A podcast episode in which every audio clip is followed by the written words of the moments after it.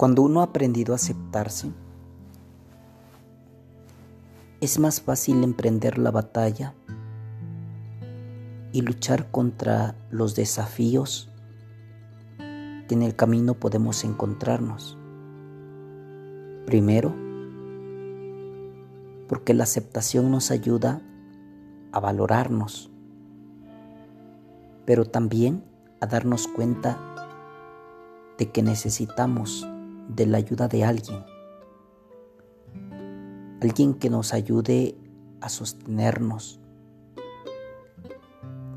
Y es por eso que cuando uno se da cuenta de que no es autosuficiente en totalidad, sino que necesita siempre de los demás,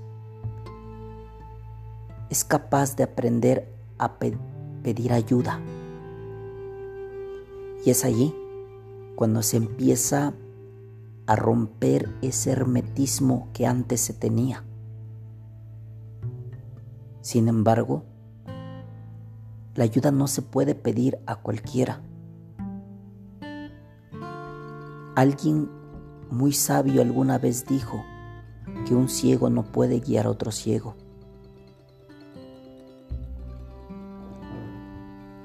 Y es por eso que debemos de aprender a reconocer quiénes verdaderamente pueden ser buena influencia para conservar su amistad, su cercanía, y quienes realmente no lo son no para terminar mal con ellos, sino para poco a poco ir poniendo ciertos límites y no permitir que su mala influencia nos afecte, nos arrastre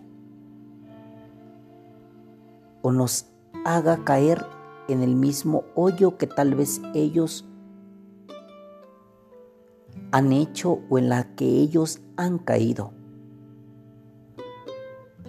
De ahí debemos, debemos de quitarnos las vendas,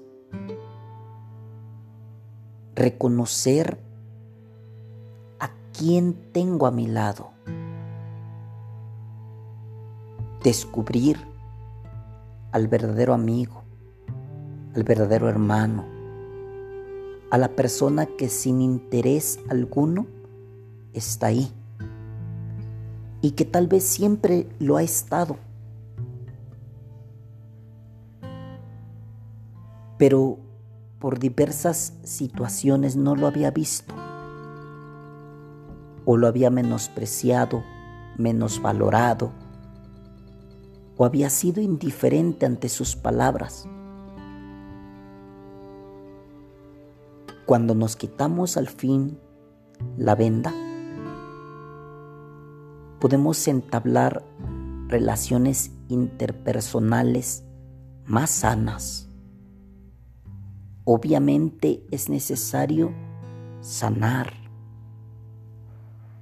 porque una persona que se encuentra lastimada emocional, psicológica, espiritual, y moralmente está incapacitada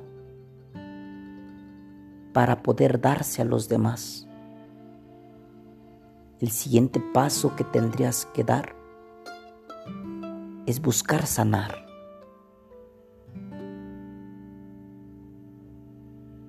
¿Cómo sanar? Es la pregunta que debemos de hacernos.